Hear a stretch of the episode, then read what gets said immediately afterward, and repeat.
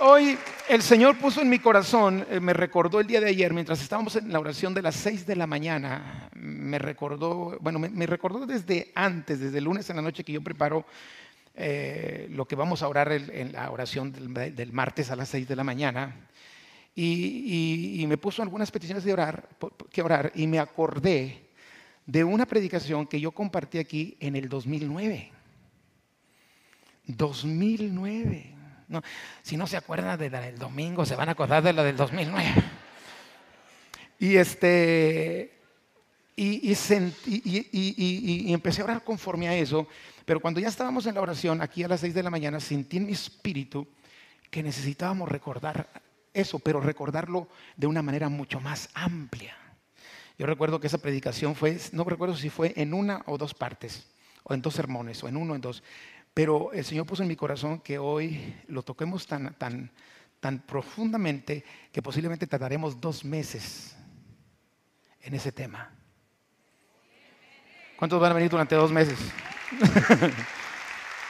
de, dos meses, más o menos, para, para, poder hacerlo. Eh, yo recuerdo que en aquella ocasión lo hice con mucha, mucha, muy rápido, muy rápido, y en 40 minutos es difícil ah, abarcar mucho, pero lo vamos a hacer con mucha profundidad, tranquilitos, calmaditos, porque yo sé que el Señor quiere traer una libertad completa a su pueblo.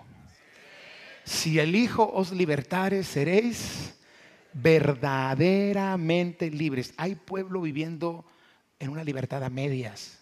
Yo sé que los que vienen a la reunión no, aleluya. Pero hay pueblo viviendo en una libertad a medias. Y Dios nos quiere hacer verdaderamente libres. Diga conmigo, el propósito de Dios es que yo sea verdaderamente libre. Para voltear con el que está al lado y dígale así con autoridad, el propósito de Dios, dígale así con el dedito, con el dedito, es que tú seas verdaderamente libre. Amén.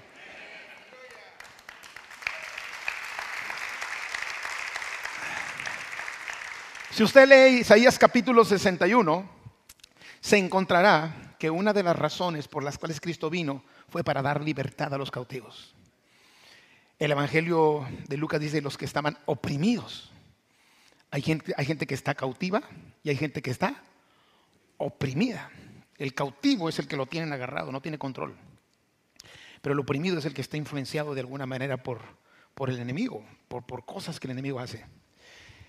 Y vamos a hablar un poquito de lo que es ah, espíritus de error. Pero hoy quiero poner la base, porque si no pongo la base no hay un contexto en esto. Y quiero poner la, base lo mejor que yo pueda, eh, porque es importante que esta verdad la entendamos nosotros. Lo primero que le quiero recordar hoy es que estamos en una guerra contra las tinieblas. ¿Alguien está consciente de eso? Estamos en una guerra contra las tinieblas. Obviamente es una guerra espiritual. Es una guerra espiritual. Ahora, nosotros podemos tener cuatro posiciones con respecto a la guerra espiritual. La primera posición es negarla, decir que no existe. Hay creyentes, hay teólogos que afirman que la guerra espiritual no existe. Pero yo creo que mientras haya diablo, va a haber guerra. Y mientras haya tinieblas, va a haber guerra, ¿no cree usted? Entonces, esta posición es muy peligrosa porque pues entonces lo que tú niegas, pues no te cuidas de ello.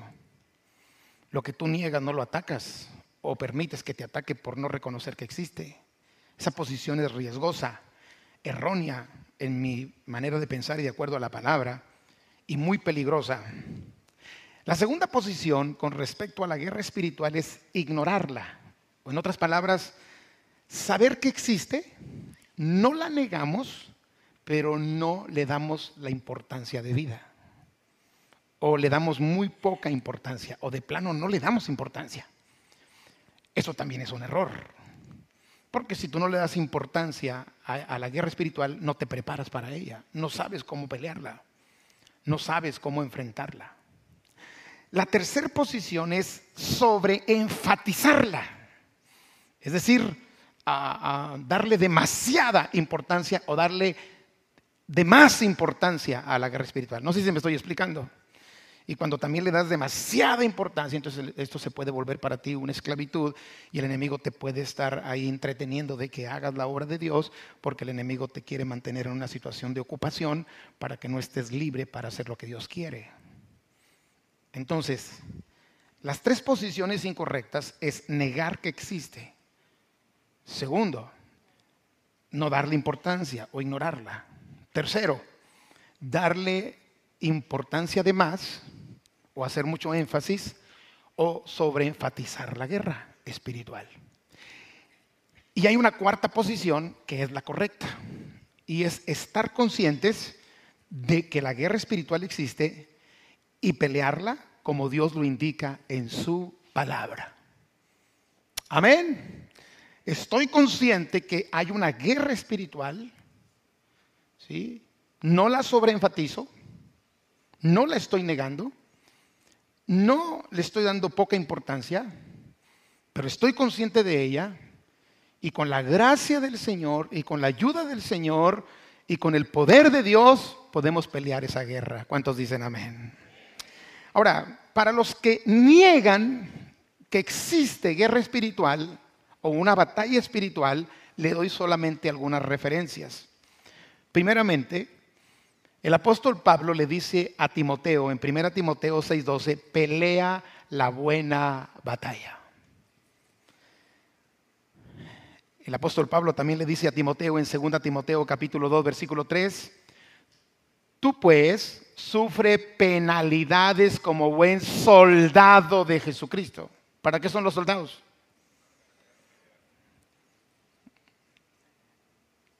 La Biblia en 2 Corintios capítulo 10 versículo 4 habla de armas. Porque las armas de nuestra milicia no son carnales, sino poderosas en Dios para destruir fortalezas. Si yo necesito armas es porque tengo que pelear una batalla. ¿Para qué la quiero las armas? La Biblia habla de armadura. Efesios 6:11. Vestidos de toda la armadura de Dios para que podáis estar firmes contra las acechanzas del diablo. Armadura. La armadura es el, traje que, traen los soldados, que traen los soldados romanos en aquel tiempo para pelear las batallas. La Biblia habla de milicia. Pablo le dice a Timoteo en el capítulo 1, versículo 18 de 1 Timoteo, pelea la buena milicia, milita la buena milicia. Si hay milicia es porque hay qué? Guerra. Si hay ejército es porque hay batallas. La Biblia habla de lucha. Efesios 6:12, porque no tenemos lucha contra carne y sangre. La Biblia habla de victoria. ¿Cómo va a haber victoria si no hay guerra? Amén. La Biblia habla de que en Cristo somos más que vencedores. ¿Cómo voy a vencer? En algo que no peleo o en algo que no existe. Si somos vencedores o más que vencedores es porque hemos peleado batallas. A la luz de todas estas referencias le quiero preguntar, ¿habrá batalla o no habrá batalla? ¿Habrá guerra o no habrá guerra? Claro que hay guerra. De hecho, primera de Juan, capítulo 5, versículo 19 nos dice, el mundo entero está bajo el maligno. Pregunto, quien se le quiera zafar al maligno no tendrá que enfrentar una batalla. Quien no quiera que el enemigo lo oprima o lo esclavice, no tendrá que enfrentar una batalla, una guerra. Entonces la guerra espiritual es real. Estamos en este mundo y estamos expuestos a ser influenciados o manipulados o atacados si nos descuidamos. Ahora, ¿por qué causa es la guerra? Yo encuentro dos muy rápidamente. Una, Satanás nos odia.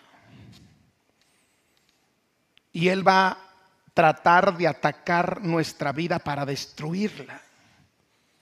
Satanás es mentiroso y padre de mentira. Satanás es ladrón y te odia. nos odia, porque Satanás odia lo que Dios ama y lo que Dios más ama es a usted y a mí. ¿Cierto o no? Entonces, Satanás te odia y buscará la manera de atacarte. hay mucho creyente que niega la guerra espiritual y ni se cuida de los ataques del enemigo y de pronto el enemigo lo trae, lo trae ahí sudando al pobre. Va a buscar la manera de atacarte, de destruirte. Jesucristo dijo que el ladrón y Satanás es un ladrón, vino a robar, vino a matar y vino a destruir, ¿cierto? Y aunque yo sé que el contexto, el, contexto de Juan 10 habla de un ladrón, de ladrón, ladrón, pero ¿cuántos saben que Satanás es un ladrón? Y, y Satanás también roba y mata y destruye. Entonces, siempre que tú quieras hacer la voluntad de Dios, Satanás enviará una guerra para que no la hagas. Siempre que tú quieres obedecer a Dios, Satanás te atacará para desanimarte. Siempre que quieres hacer las obras de Dios, el enemigo enviará ataques para detenerte. Desde el momento en que tú y yo fuimos trasladados del reino de tinieblas al reino de luz, ¿cuántos creen eso? Cuando llegamos a Cristo, fuimos trasladados del reino de tinieblas al reino de la luz, porque espiritualmente solamente hay dos reinos, el reino de Dios que es el reino de luz, y el reino de tinieblas, que Satanás es comandado, por Satanás. Y este mundo está bajo el reino de tinieblas. Pero cuando usted llegó a Cristo, usted se le salió al diablo del reino de tinieblas. Y por el poder de Cristo y por haber nacido de nuevo, ahora pertenecemos al reino de Jesucristo, al reino de la luz. Y entonces el enemigo, ah, el aplauso al Señor. Entonces el enemigo no está contento y lanzará su ataque y va a atacar a tu familia, a tu matrimonio, con tentaciones, con ataques espirituales. Muchas de las cosas que a veces enfrentamos son cuestiones espirituales, pero, pero, pero como no entendemos esto de la guerra espiritual, le echamos la culpa a la suegra. ¿La suegra qué culpa tiene? Pastor, es que la suegra es el diablo. No, hombre. ¿Sí me estoy explicando? Ahora, la segunda razón por la cual vamos a estar en guerra es porque en Cristo Jesús, cuando recibimos a Cristo Jesús, junto con Cristo Jesús recibimos la herencia de Dios. Lo voy a volver a repetir porque siento un espíritu de apazguatamiento en este momento. Cuando venimos a Cristo Jesús, nosotros somos hijos de Dios. Y si somos hijos de Dios, somos herederos de Dios y coherederos con Cristo. ¿Estamos de acuerdo? Entonces yo tengo que pelear la batalla para poseer lo que el enemigo no quiere soltar. O lo que el enemigo quiere retener. Es como cuando usted recibe una herencia. Imagínese que la tía Juanita le dejó una casa del TEC. Aleluya. Y desperté y era un sueño. Y la tía Juanita le dejó una casa del TEC. Pero resulta que en esa casa del TEC están unos inquilinos. La tía Juanita dejó en su testamento, tú eres dueño de la casa del TEC. Entonces usted va porque ahora es el dueño de la casa del TEC. Y le dice a los inquilinos, eh, fíjense que la tía Juanita se murió, ahora yo soy el dueño. O sea que la renta me la van a pagar a mí. Y ellos dicen, te desconozco, yo no te voy a pagar renta. ¿Qué dice usted? Ah, bueno, lo intenté, ni modo, me voy.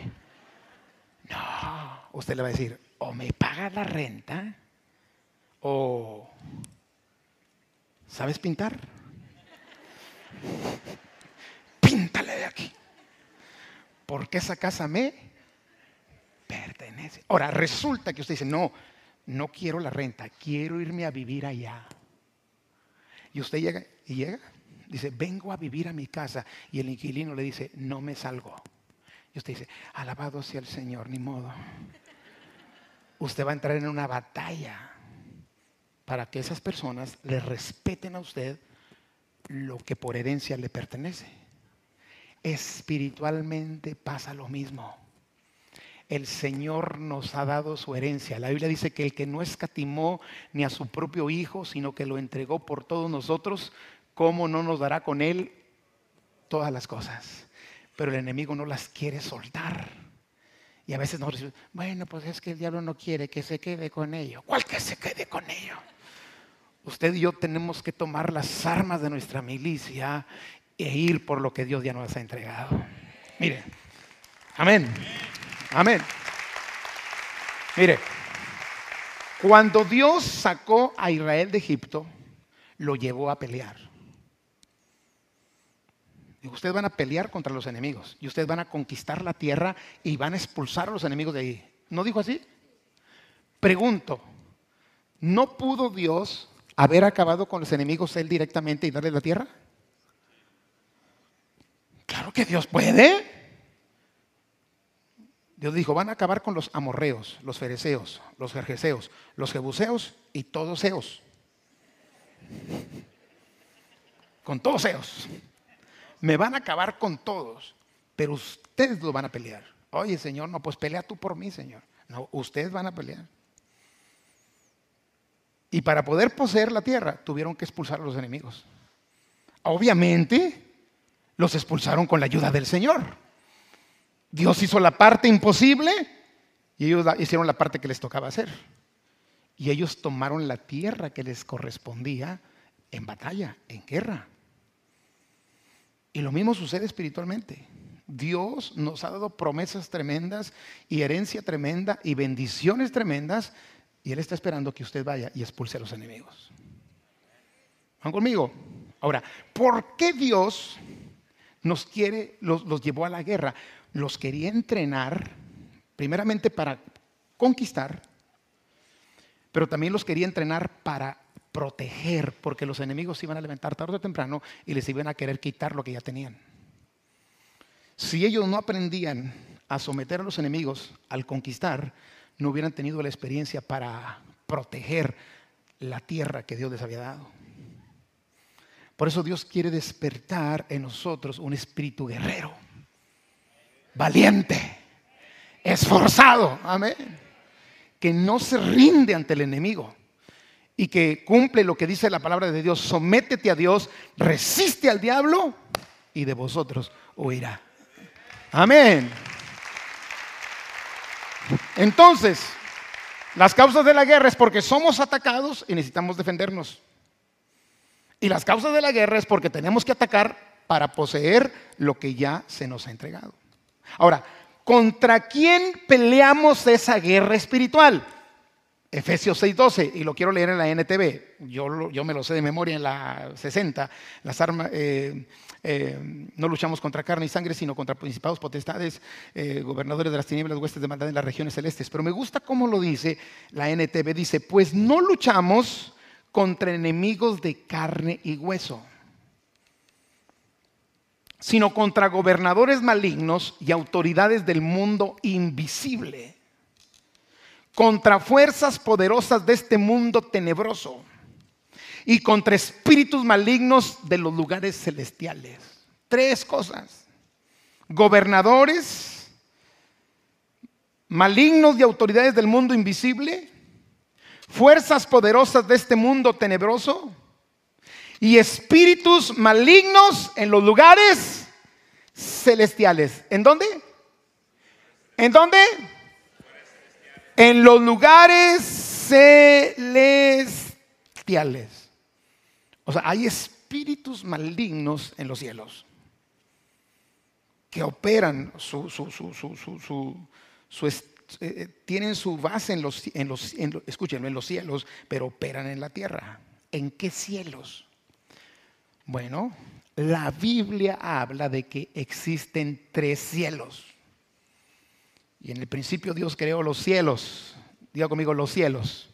No dijo el cielo. Hay tres cielos. ¿Cuál es el primer cielo? Donde usted y yo vivimos.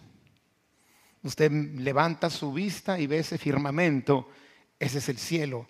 Es el cielo del cual el salmista dice, los cielos cuentan la gloria del Señor. Hay un tercer cielo. ¿Cuál es el tercer cielo? El que dice Pablo, un día yo fui arrebatado al tercer cielo donde vi cosas que no se pueden explicar humanamente. Vi a Dios. El tercer cielo es donde está Dios. Y hay un segundo cielo. ¿Quién habita ahí?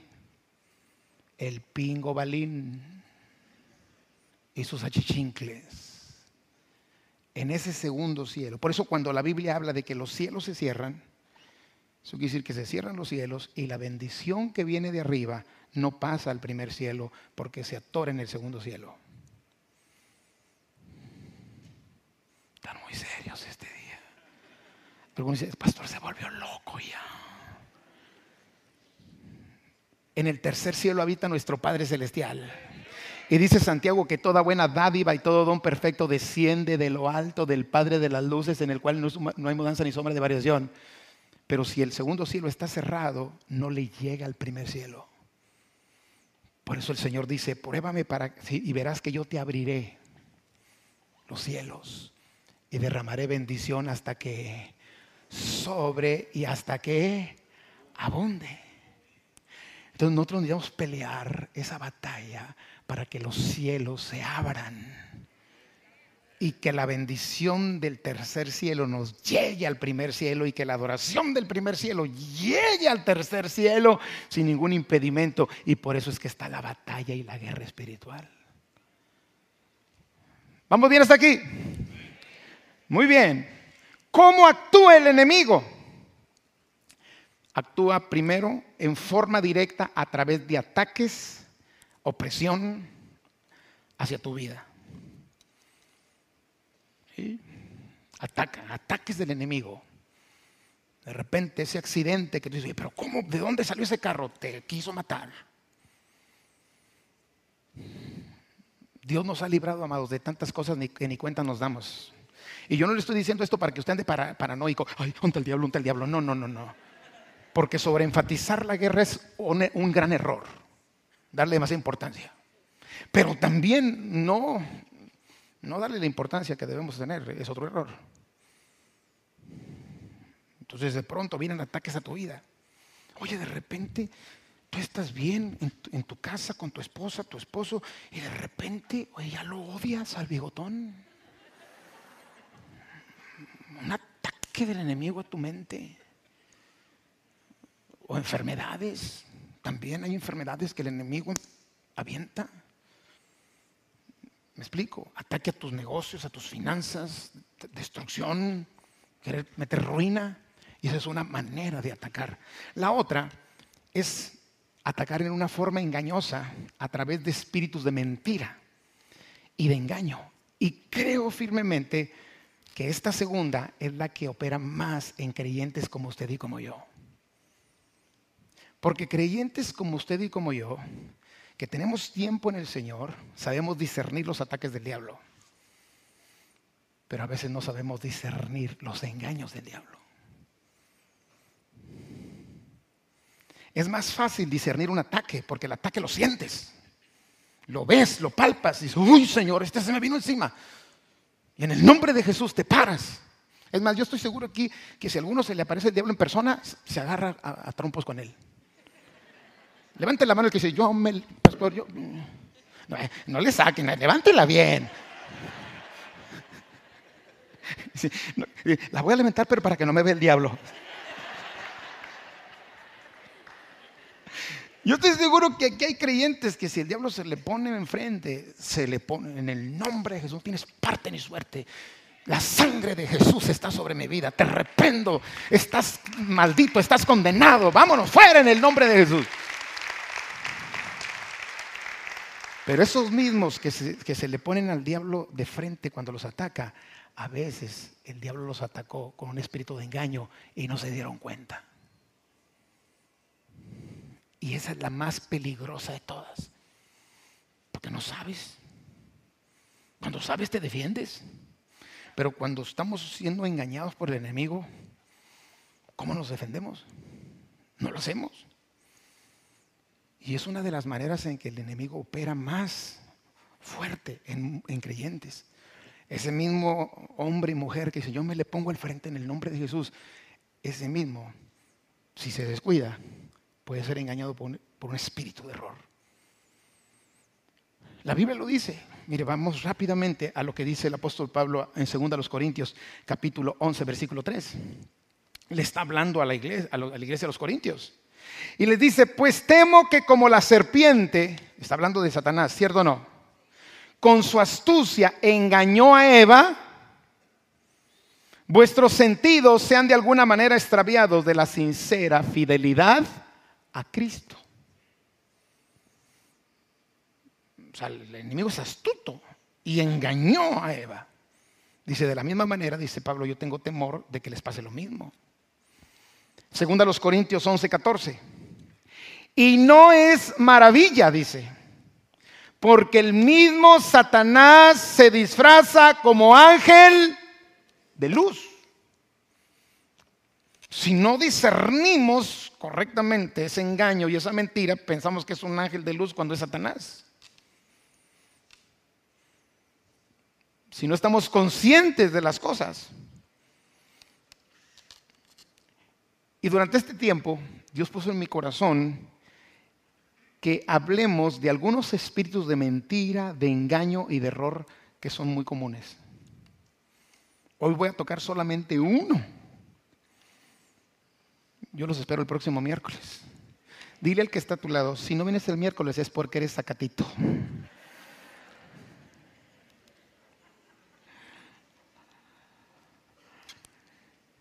Algunos espíritus de mentira, de engaño y de error más comunes. Vamos a primera de Juan capítulo 4 versículo 1. Dice así, no creáis a todo espíritu. Eso le dice a la iglesia sino probar los espíritus si son de Dios. Yo tengo el derecho y usted tiene el derecho a probar si el espíritu que yo tengo es de Dios. Usted tiene el derecho de preguntarle a Dios, Padre, el espíritu con el que el pastor se conduce, con el, espíritu con el que el pastor eh, predica, ¿es de Dios o no es de Dios? Usted tiene el derecho. Pero no diga que no es de Dios si no le pregunto primero. Porque mucha gente anda diciendo que no es de Dios, pero no, ni siquiera oraron para decirle, Señor, ese hombre o esa mujer o ese hermano, su espíritu es tuyo. ¿Están conmigo? Dice, no le creen, no, crean a todo espíritu. Ustedes tienen el derecho. Yo tengo el derecho a probar su espíritu. Mm, ¿Sí me explico? Y darme cuenta si el espíritu que opera detrás de mí o detrás de usted es de Dios o no es de Dios, porque esa es la única manera de poder discernir el engaño. Si no tenemos nosotros la capacidad dada por Dios para discernir espíritus, podemos ser engañados. Y una persona, yo no me tengo por qué molestar si usted le dice, pastor, yo quiero pedirle a Dios que me muestre su espíritu. Porque Dios le da ese derecho a usted. Pero también yo tengo el derecho de discernir el suyo. Y no tiene por qué molestarse. Y, luego nos dice la razón por la cual hay que hacerlo. Dice, no crees a todo espíritu, sino probar los espíritus si son de Dios. Porque muchos falsos profetas han salido por el mundo. No es por un capricho, por un orgullo, una arrogancia de que voy a probar tu espíritu. No, no, no. Es que Dios me dice, ten cuidado porque hay espíritus mentirosos. ¿Están conmigo? Y muchos de esos espíritus mentirosos actúan a través de falsos profetas, no de los profetas de Dios, de falsos profetas que han salido por el mundo.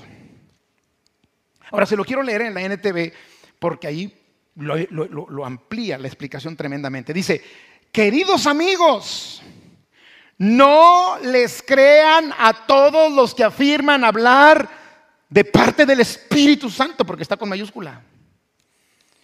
Pónganlos a prueba para averiguar si el espíritu que tienen, con el cual operan, con el cual se conducen, con el cual se comportan, si el espíritu que tienen realmente proviene de Dios. Y si no proviene de Dios, proviene de quién? De espíritus inmundos o del enemigo. Porque hay muchos falsos profetas en el mundo. Creo, amados, que en este tiempo que estamos tan abiertos a la información y al conocimiento, urge que Dios nos dé la gracia y la capacidad de discernir lo que es de Dios y discernir lo que no es de Dios. Tenemos que hacerlo. Tenemos que hacerlo. Tenemos que hacerlo, porque si no lo hacemos, corremos el riesgo de ser engañados.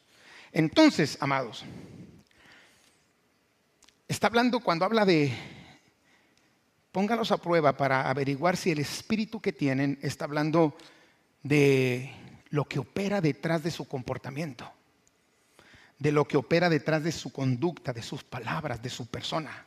En forma particular, cuando, cuando, cuando dice de mi espíritu, ¿qué, ¿qué está operando detrás de mí? ¿Es el Espíritu Santo? ¿O está operando un espíritu de error? Lo que está detrás de mí, que de alguna manera determina mi conducta, mi comportamiento, mi actuar. Ahora, la Biblia dice que el Espíritu Santo es el Espíritu de verdad.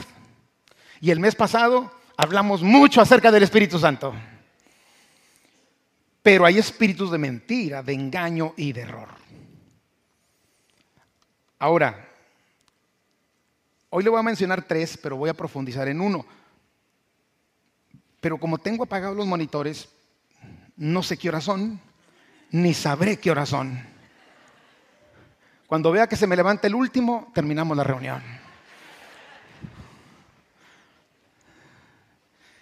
Vamos a Judas. No con Judas, a Judas, ¿ok? Judas tiene un solo capítulo en la Biblia. Uno solo. Y vamos a leer del capítulo 3 de Judas al versículo, perdón, del capítulo 3, del versículo 3 del único capítulo de Judas al versículo 10. El contexto de Judas aquí es falsas doctrinas y falsos maestros. Y mire cómo dice, amados, si, me pudieran prender el monitor para así, si me quiero ver qué horas son. Dice, amados, por la gran solicitud que tenía de escribiros acerca de nuestra común salvación, me ha sido necesario escribiros exhortándoos que contendáis ardientemente por la fe que ha sido una vez dada a los santos. Y ahí contiendes porque hay guerra, ¿cierto o no?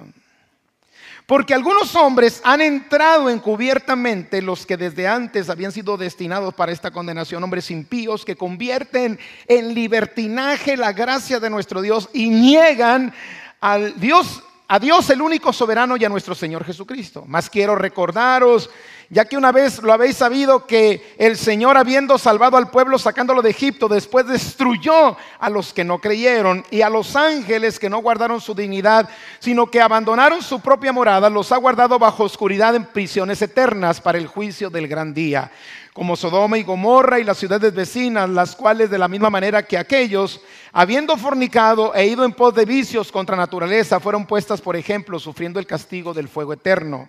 No obstante, de la misma manera, también estos soñadores mancillan la carne, rechazan la autoridad y blasfeman de las potestades superiores. Pero cuando el arcángel Miguel contendía con el diablo, disputando con él por el cuerpo de Moisés, no se atrevió a proferir juicio de maldición contra él, sino que dijo, el Señor te reprenda. Pero estos blasfeman de cuantas cosas no conocen y en las que por naturaleza en las que por naturaleza conocen, se corrompen como animales irracionales. Qué fuerte, ¿verdad? Bueno, ahí nos describe las características de lo falso, los falsos maestros, los falsos profetas. Pero en el siguiente versículo nos describe qué hay detrás de ellos. Lo que leímos nos describe las características. Normalmente alguien que hable a escondidas contra la autoridad tenga cuidado con él.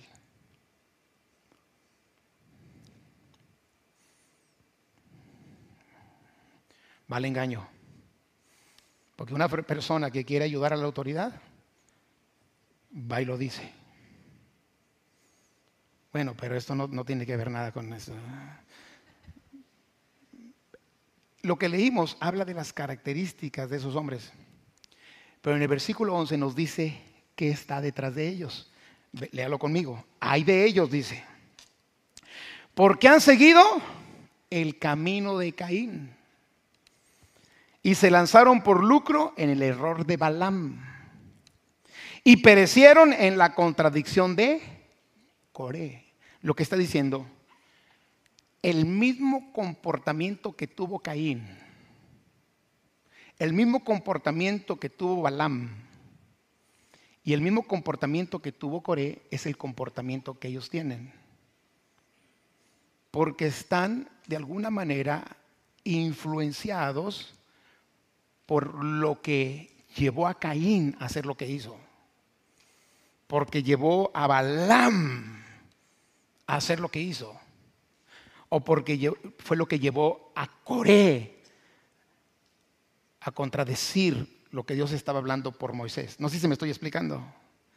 Entonces, describe la característica del falso, del falso maestro, el falso profeta, pero ahí dice los espíritus que operan detrás de ellos. El espíritu que operó en Caín, el espíritu que operó en Balaam y el espíritu que operó en Coré.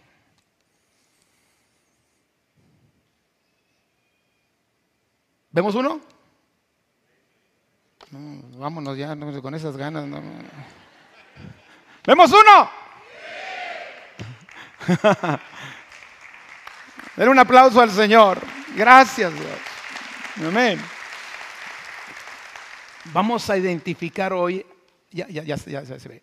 Vamos a identificar al espíritu de Caín. ¿Están listos? Génesis capítulo 4, versículos 1 al 10. Conoció a Adán a su mujer Eva, la cual concibió y dio a luz a Caín y dijo, por voluntad de Jehová he adquirido varón. Después dio a luz a su hermano Abel, y Abel fue pastor de ovejas, y Caín fue labrador de la tierra. Y aconteció andando el tiempo que Caín trajo del fruto de la tierra una ofrenda a Jehová.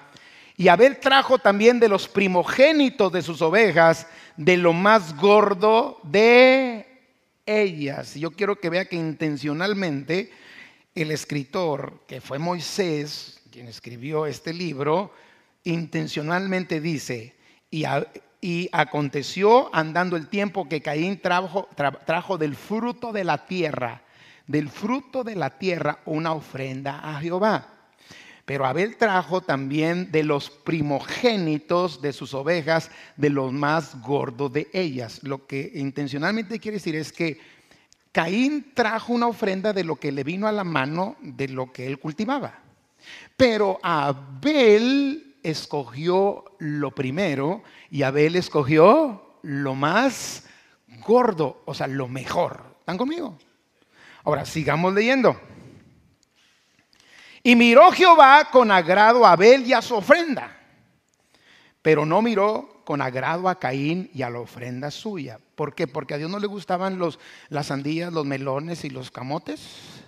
No, por la actitud de uno y la actitud del otro.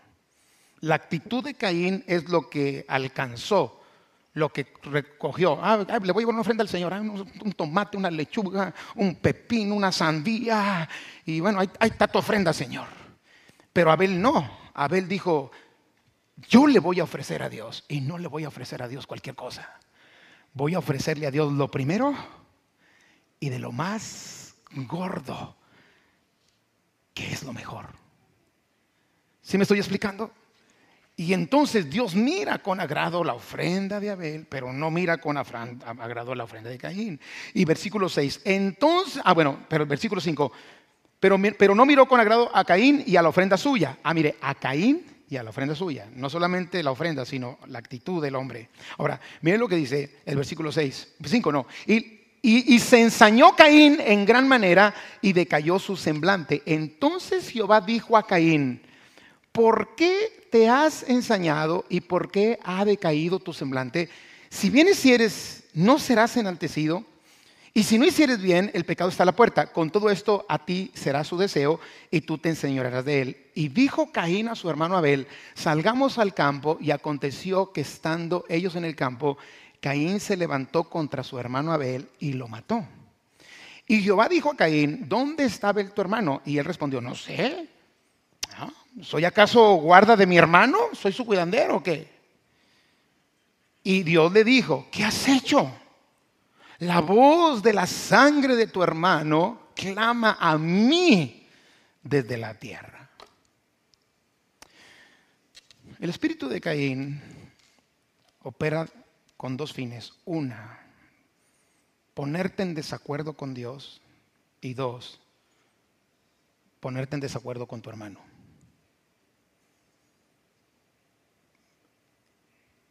Uno, no agradar a Dios y contender con el hermano al grado de dañarlo. Hablando de en lo que se refiere a Dios, Caín impide que le demos a Dios lo primero y lo mejor. Diga conmigo, Dios se merece lo primero y Dios se merece lo mejor. La diferencia en las ofrendas no era, no era, la especie o no era el animal o, los vegetales o las legumbres o lo que, lo que trajo. La diferencia es que uno de ellos dijo, para mi Dios le voy a dar lo primero y lo mejor. No es así que Dios nos dio a nosotros a su Hijo amado y su Hijo amado para Él era lo primero y para Él era lo mejor. De tal manera amó Dios al mundo que dio a su Hijo unigénito. ¿Cuántos saben que Dios sacrificó lo primero y sacrificó lo mejor por nosotros? El espíritu de Caín no quiere que nosotros le demos a Dios lo primero y lo mejor. Y no relacione esto o no asocie esto que le estoy compartiendo solo con ofrendas monetarias. Asocielo con adoración. Asocielo con obediencia. Asocielo con servicio. Asocielo con comunión con Dios. Necesitamos nosotros darle a Dios lo primero y darle lo mejor. Por eso cuando Dios le hizo la ley, la ley de Moisés, y reguló el sistema sacrificial, él decía, cuando me presenten un cordero, no me van a presentar cualquier cordero. El cordero o el macho, el animal o el becerro, lo que ustedes me presenten, no puede tener ningún defecto, porque Dios demanda porque Él se merece lo mejor. Cuando Dios habla con el pueblo de Israel, dice, ustedes me van a dar lo primero de ustedes, lo primero de su tierra, lo primero de sus cosechas, lo único, incluso lo primero de sus crías. Y tenía que ser de lo mejor. Lo único que Dios redimió, porque Él no estaba de acuerdo con el sacrificio humano, fue el primero de los, primogénito de los, de los, de los humanos. Eso dijo, ustedes van a, hacer, van a presentar otra cosa en lugar de ello, porque yo no quiero sacrificios humanos. Pero aún así, tenía que hacerse una ofrenda para redimir al, al primogénito y agradar a Dios. Porque nuestro Dios se merece lo primero y lo mejor. Caín opera estorbándole al pueblo de Dios para que le entregue lo primero y lo mejor. Usted y yo necesitamos ofrecerle a Dios lo primero y ofrecerle a Dios lo mejor. Amén. Y Caín, Caín te dice, no, no, no pasa nada, hombre, no pasa nada. No, no, no. Por ejemplo,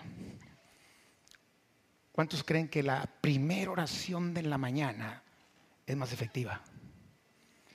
¿Y cuántos creen que es la mejor? ¿No es lo mismo que tú hagas tu devocional ahorita a las 11? Todo cansado de todo el día. Ay, señora, ay, ay, sí. Y Barbacoa engendró a Cucumú. Ay, padre. Y ahí todo cansado y dormido, a que si te levantaste y los primeros minutos de la mañana fuimos a la presencia de Dios y le dijimos, lo primero que saldrá de mi boca es, te adoro, Padre te alabo y te doy gracias por este día que tú me das. Y usted le está dando lo primero, pero también le está dando lo mejor. Es cuando más fuerza tiene.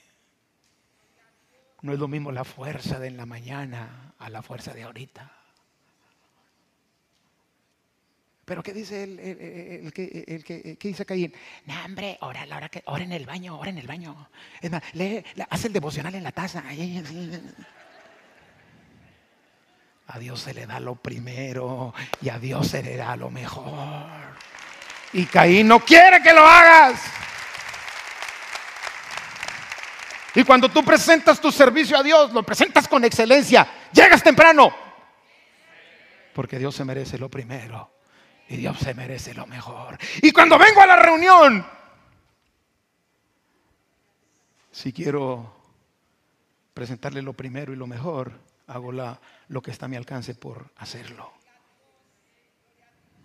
Yo sé que a veces no se puede llegar temprano, pero si usted hoy, pudiendo llegar temprano, no llegó temprano, no le está entregando lo primero y lo mejor. Ay, pastor, me está condenando. Le estoy diciendo cómo, cómo actúa Caín, menosprecia de alguna manera lo que debemos dar a Dios.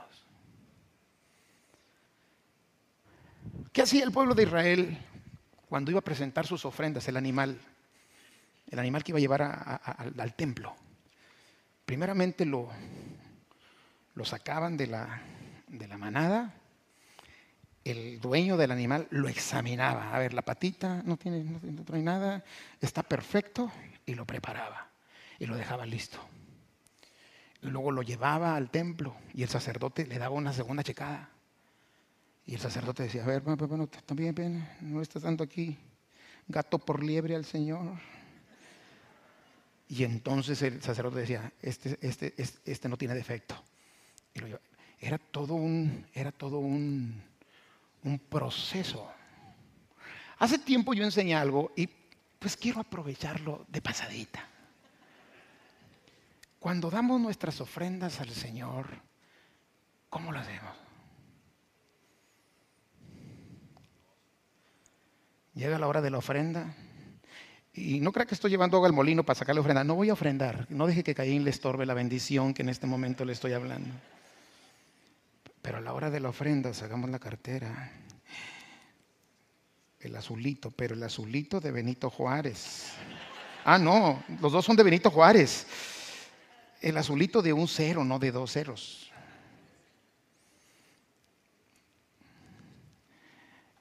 O llega la ofrenda y llega el botecito. Y, ¡Ah! El bote.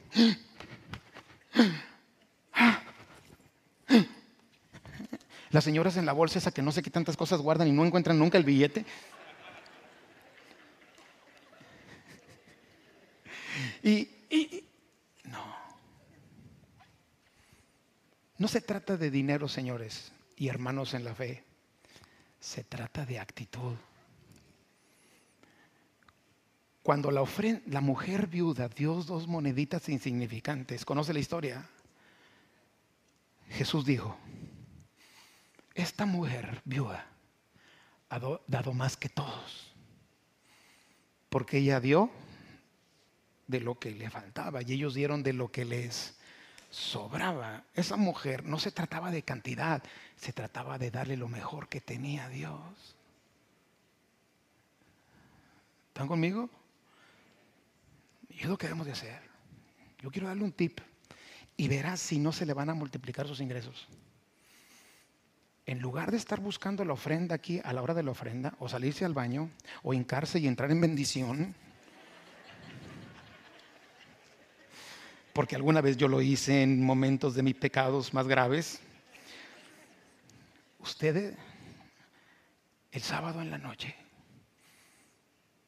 va a ir delante de Dios y le dice, Señor, ¿qué te puedo ofrecer?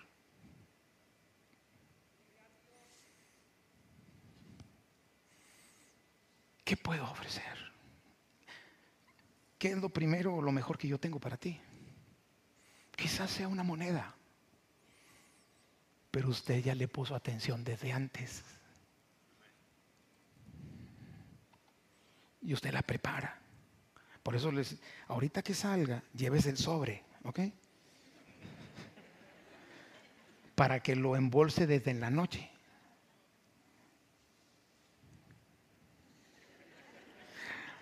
Hay algunos que le dan el billete roto al Señor, el que no le van a cambiar en el banco. Hay que lo cambien en la iglesia. Si el Señor le sabe. Y usted lo, lo, embolsa. Señor, tú sabes que eso es lo mejor que yo tengo para ti. Y usted viene el domingo y a la hora que se levantan las ofrendas, ¿qué es usted? Ahí está, es lo mejor. Pero no anda batallando porque saca el de el azul y dice, ay, es el diablo que quiere que dé de más. Dele a Dios lo primero y dile a Dios lo mejor. ¿Sí está claro el espíritu con que le estoy compartiendo esta palabra? Si usted es un, anfitrión aquí, no llegue tarde, llegue a tiempo y dile a Dios lo primero y lo mejor. Si usted, si usted es un maestro de, de Sky Kids, prepare su clase desde antes, no diez minutos antes, porque usted no le está dando lo mejor a Dios. Si usted es un líder de célula, no ande cinco minutos leyendo el estudio que va a dar. Usted tuvo un tiempo con Dios porque usted está edificando vidas. Y usted le está dando a Dios lo primero y le está dando lo mejor. Si vamos a dirigir la alabanza, los cantos se preparan de una semana antes. Porque a Dios se le da lo primero y a Dios se le da lo mejor. Pero ¿qué hace Caín? Hombre, échale unas papayas, hombre, al Señor. Échale, échale unas sandías, unas jícamas eh, con chile y limón, aleluya. Un día David quería, ya me estoy tardando mucho en esto, pero ¿me aguantan hasta que acabe? ¿Los de arriba? Un día David había venido una, una, una, una mortandad porque David había censado al pueblo. ¿Recuerdan la historia? Y David dice, voy a ofrecer un sacrificio al Señor y, va y, pide, pide, que le vendan una, heredad para ir construir un altar. Y obviamente el dueño de la heredad, creo que era, era Arauna, Arauna Jebuseo, creo que se llamaba él. Y entonces le dice, no, rey, aquí está la heredad, usted construye el altar, pues usted es el rey, yo se la regalo. Y además aquí está la leña y aquí está todo lo que usted necesita, usted haga el altar aquí. Y dijo, no, yo te la voy a comprar, porque no le daré a mi Dios nada que no me cueste. Eso significa darle a Dios lo primero y darle lo mejor. ¿Cuántos dicen amén? Por eso mira lo que dice Hebreos 11:4. Por la fe, diga conmigo, por la fe. Por la fe Abel ofreció a Dios más excelente sacrificio que Caín por lo cual alcanzó testimonio de que era justo, dando Dios testimonio de sus ofrendas y muerto aún, habla por ellas. Dar a Dios lo primero y lo mejor es una medida, es una forma de medir qué tanta fe tenemos en Dios. Por eso dice que, que Abel demostró más fe a Dios a darle lo primero y lo mejor. Y Caín no lo hizo así. Caín, por otro lado, amados, me paso a la parte en relación a nuestro hermano. Caín incita a obrar y actuar mal contra nuestros hermanos. Primera de Juan 3:11. Porque este es el mensaje que habéis oído desde el principio, que, no, que nos amemos unos a otros, no como Caín, que era del maligno y mató a su hermano. ¿Y por qué causa le mató? Porque sus obras eran malas y las de su hermano justas. De acuerdo a primera de Juan 3:11 que acabamos de leer, la falta de amor a tu hermano es un espíritu de Caín operando.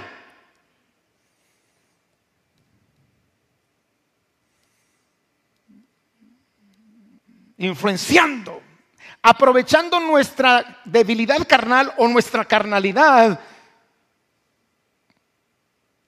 para dañar a nuestro hermano y no amarlo.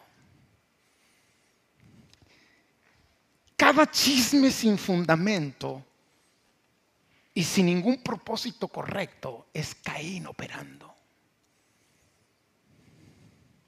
Cada murmuración, hablar entre dientes de un hermano, sin fundamento y sin un propósito sano y una motivación correcta, es Caín operando.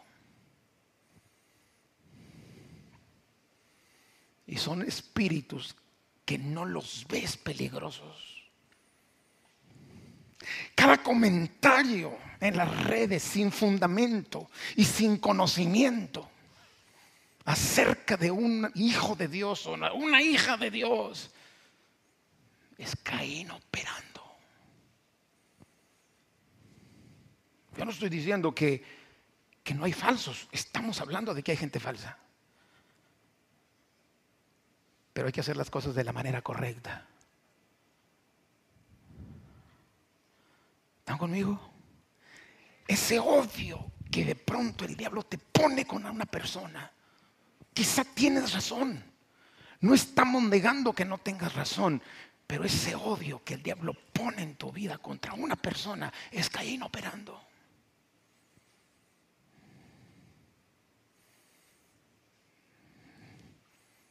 Esa molestia, ese enojo, esa envidia por los logros de nuestro hermano. Es Caín operando.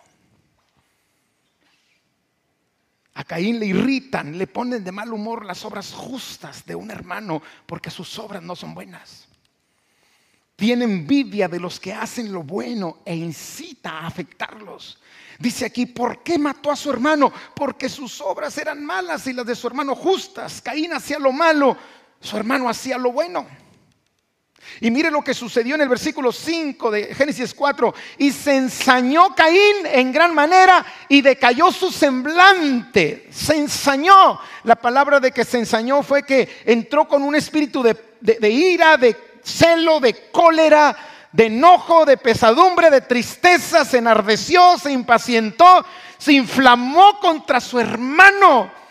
Porque Dios miró con agrado su ofrenda y no miró con agrado la de él. Y cuando se entra en esa cólera, enojo, celo, envidia, decayó su semblante.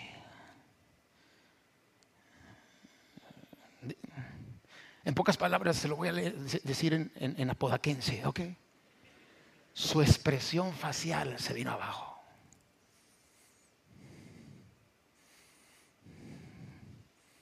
Cada vez que tu cara cambia cuando ves a un hermano y se va para abajo, podría ser Caín operando. Podría. Y lo ves y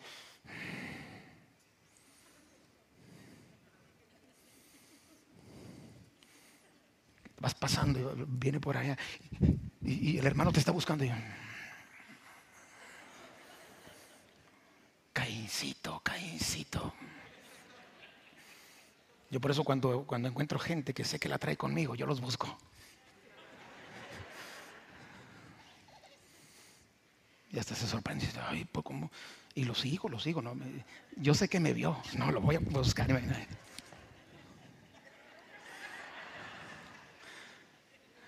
Caín operando. Esa cara, señora, que le pone a su esposo de repente.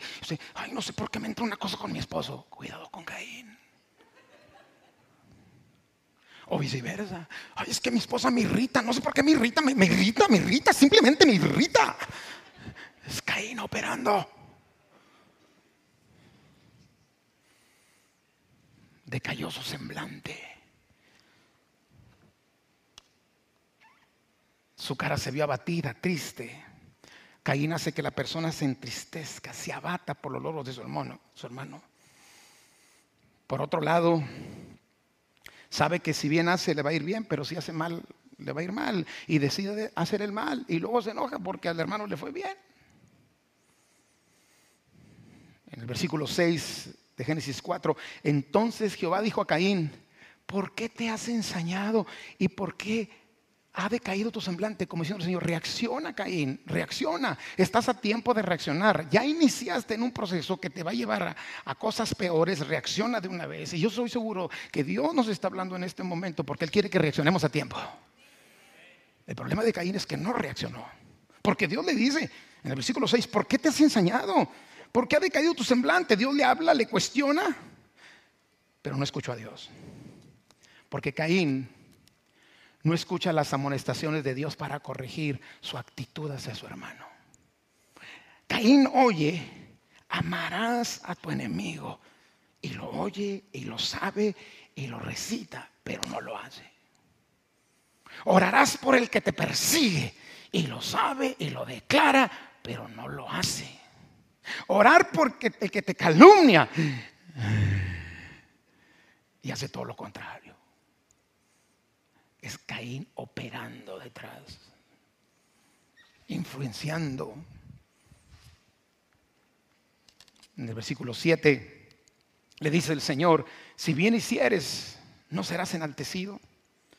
Y si no hicieres bien, el pecado está a la puerta. Caín, ten cuidado, a tiempo, porque necesitas hacer bien. Caín sabe que sus obras son malas, pero no está dispuesto a imitar a su hermano justo. Prefiere destruirlo. En el versículo 8.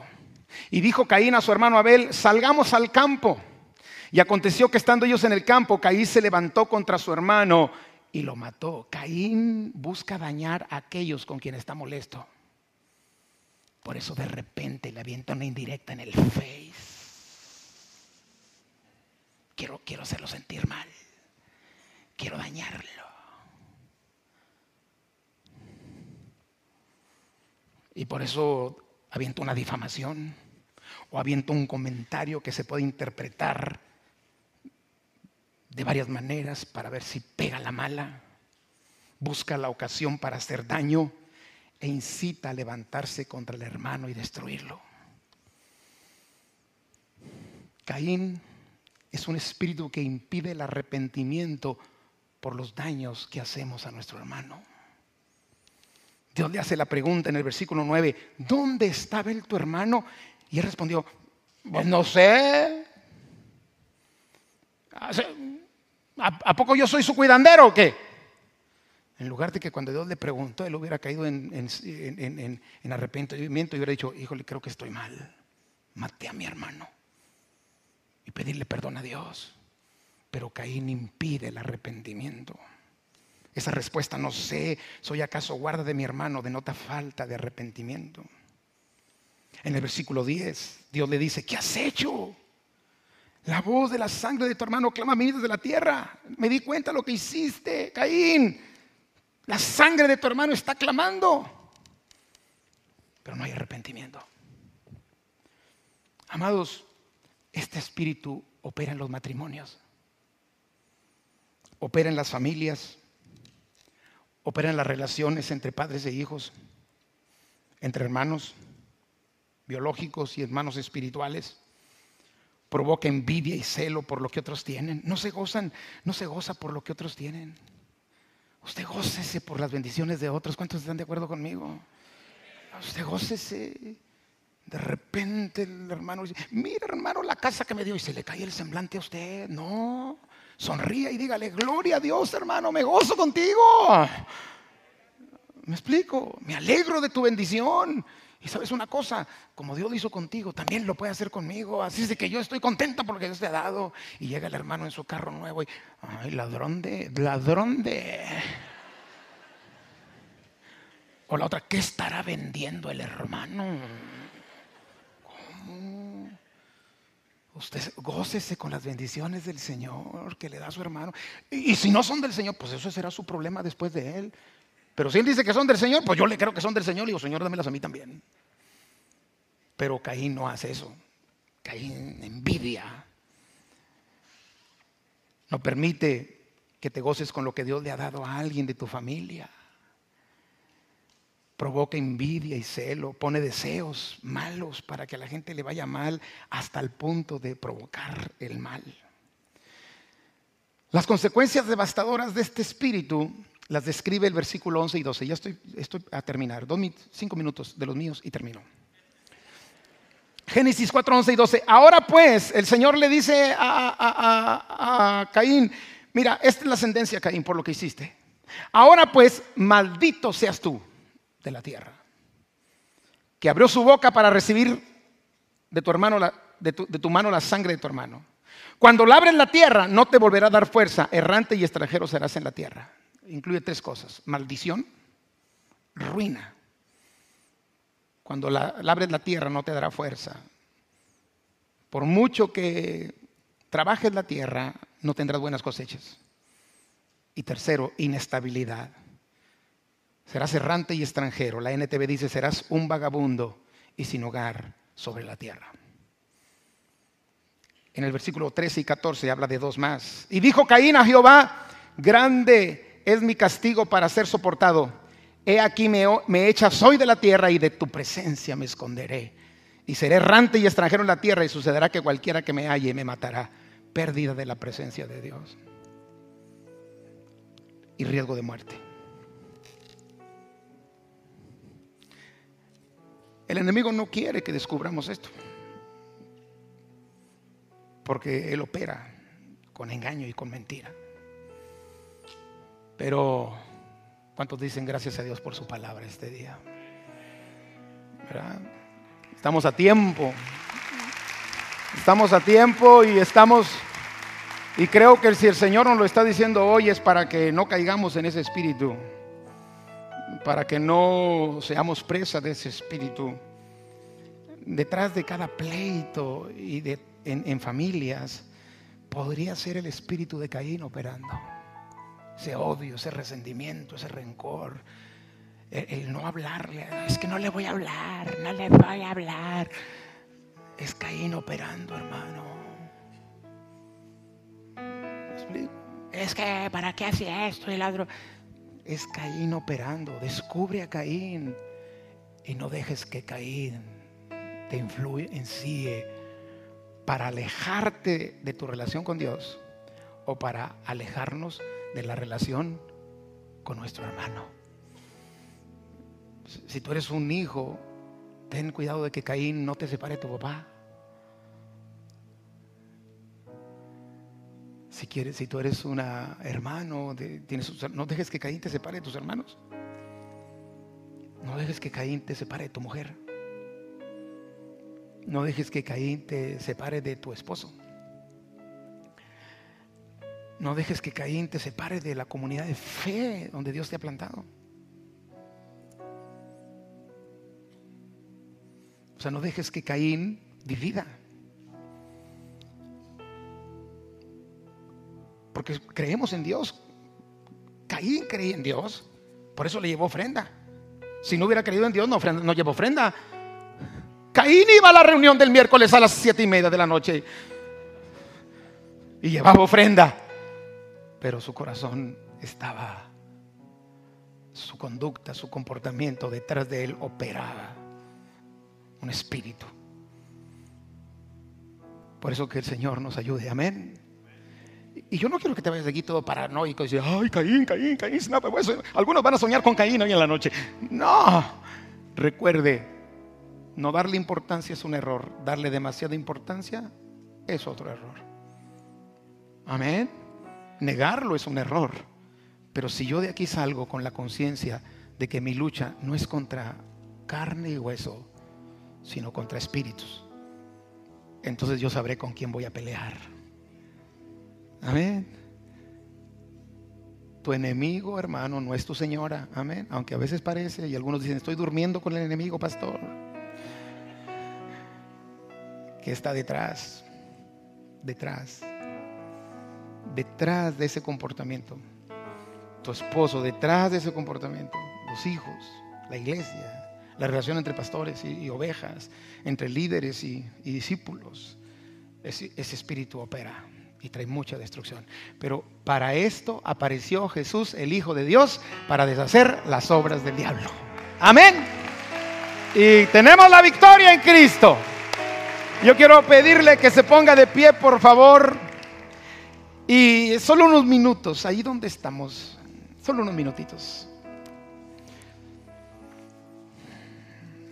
Lo primero es que le damos gracias a Dios por esta palabra que nos previene, nos advierte, nos quizá nos exhorta, quizá nos está haciendo ver algo que no habíamos visto. Y gloria a Dios si es así, porque entonces se está cumpliendo el propósito de venir, de alabar a Dios y de recibir la palabra. Y si usted detecta algún síntoma, gloria a Dios porque hoy podemos corregir. Dios le dio tiempo a Caín para corregir cuando le pregunta, ¿por, ¿por qué te enojas, Caín? ¿Por, ¿Por, qué te ensañas con tu hermano? ¿Por qué tu semblante cae? Y en ese momento Dios le estaba diciendo, no estás haciendo bien, Caín. Si no paras, vas a hacer algo más grande, Caín. Y como él no paró, fue y lo mató. Y quizá Dios hoy me esté diciendo a mí, a usted, necesitas parar, porque podrías hacer algo peor. Dios nos da tiempo en esta tarde para corregir. Y si usted dice, yo creo y reconozco que ese espíritu me podría estar manipulando, pues hoy es el momento de, de primero uh, pedirle perdón a Dios por dejarlo operar en nosotros, arrepentirnos, pedirle perdón a Dios por guardar cosas con nuestro hermano, con nuestras familias, reconocer que quizás ese espíritu está operando en nosotros y decirle Dios, yo no quiero que ese espíritu opere en mí. No quiero que ese espíritu me, me impida darte a ti lo primero y lo mejor de mi vida. Y no quiero que ese espíritu me lleve al grado de destruir a mi hermano. No quiero que si no paro a tiempo, Señor, ese espíritu me podría llevar a destruir a mi hermano, a mi hermana, a mi padre, a mis hijos, a un amigo, a un hermano en la fe.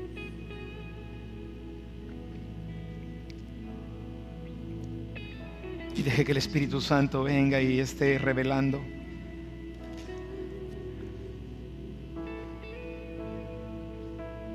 Que Dios revele. Y si no hay nada, gloria a Dios. Usted ya está preparado. Porque de que un día ese espíritu va a querer operar, lo va a querer hacer. Y en este momento le decimos, Dios, cúbreme, líbrame del espíritu de Caín, protégeme del espíritu de Caín.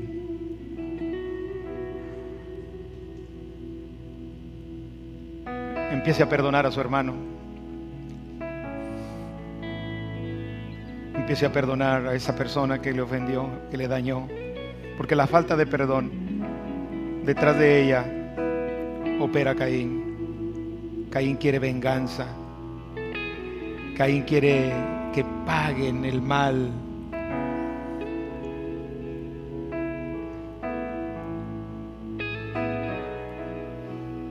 Y ahí donde estamos, si encontramos algo en nuestra vida, lo primero es perdóname, Señor. Y yo quiero en este momento, Señor, tomar decisiones correctas. Ahora empiece a bendecir a quien le dañó.